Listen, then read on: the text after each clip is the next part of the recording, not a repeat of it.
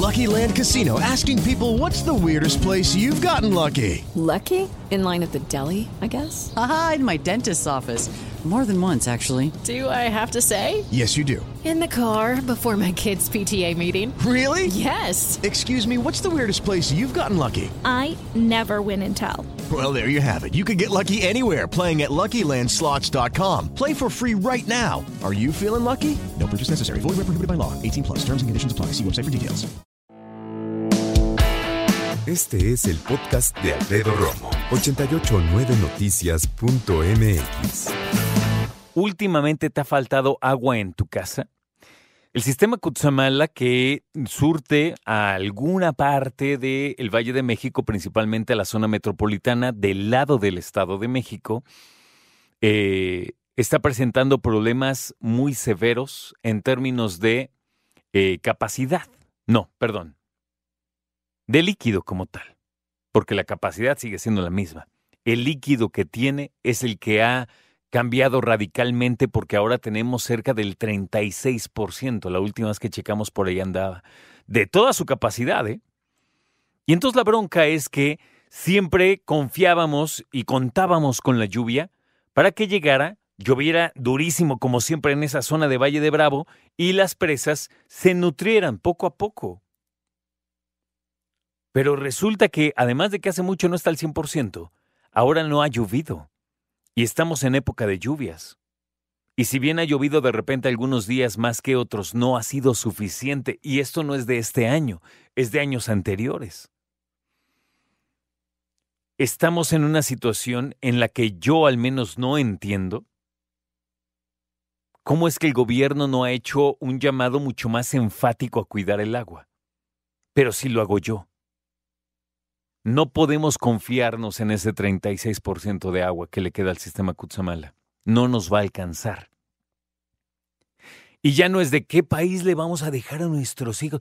No, es puede que nos quedemos sin agua. ¿Sabes lo que significa eso?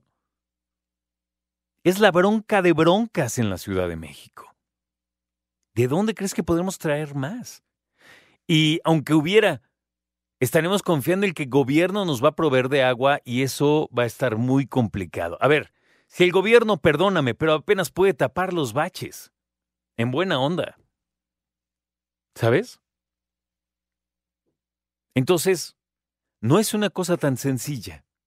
Si bien el sistema Kutsamala no es tan viejo como tal, o sea, no estamos hablando así como que en 100 años, no, no, no, no. Sin embargo, y, procuran darle mantenimiento, la situación es compleja porque, además de que falta agua, siempre anualmente, calendarizadamente se hacen mantenimientos. Y generalmente cuando hay un puente oficial, siempre hay un mantenimiento que hacerle al sistema Cutzamala. Y entonces, o bajan la cantidad de agua que llega, y por ende la presión, y por ende no llega a muchas colonias, casas y departamentos, o de plano cierran la llave al 100%. Estamos en una situación complicadísima. Y si bien en la Ciudad de México la nutren otros, eh, otras tomas de agua, tampoco pueden cantar victoria. No soy yo quien te habla de esto, son los expertos. Y lo han dicho desde hace décadas. Y hay eh, una frase que a mí me molesta, que es esa cuestión eh, tan, tan horrible, ¿no? Que dice que la próxima guerra mundial podría ser por el agua. ¿Sabes por qué detesto esta frase? Porque podría ser cierta.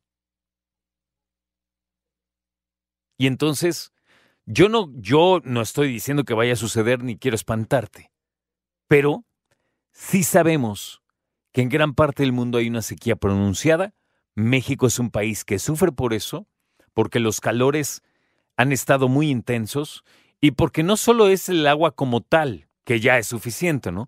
Pero tiene que ver, ¿sabes con qué? Con que si no hay agua, pues no hay cosechas.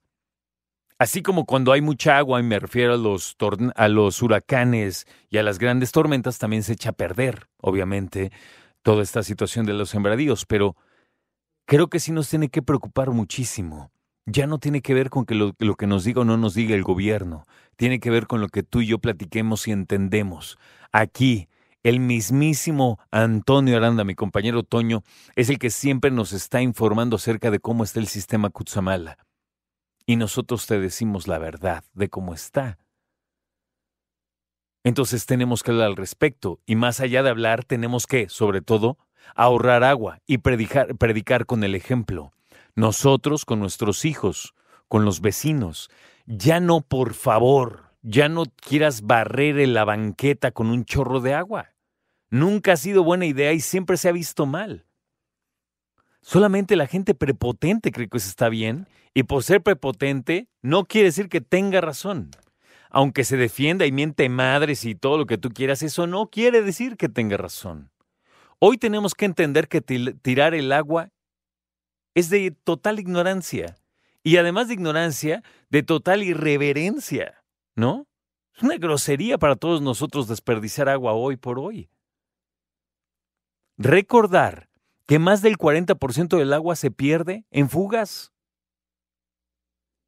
Algunas en tu casa, algunas dependen de los municipios y de los estados. Por eso creo que el primer paso que puedes hacer, además de poner una cubeta con agua cuando se calienta la regadera, ¿no? De tratar de con ella lavar trastos o hacer algunas cosas, lavar el auto, en fin, lo que sí podemos hacer en primera y bien heroicamente es revisar nuestra instalación de agua en la casa, que no haya fugas. Porque además, además de quedar bien y de cuidar el agua, también está cuidando tu casa, porque si hay fugas y no las has visto, se puede reblandecer por ahí el suelo o alguna pared, es una cuestión delicada. Entonces yo te pregunto, ¿te ha faltado el agua A en la última semana, B en los últimos 15 días, C en el último mes? Escucha a Alfredo Romo donde quieras. Cuando quieras. El podcast de Alfredo Romo en 889noticias.mx.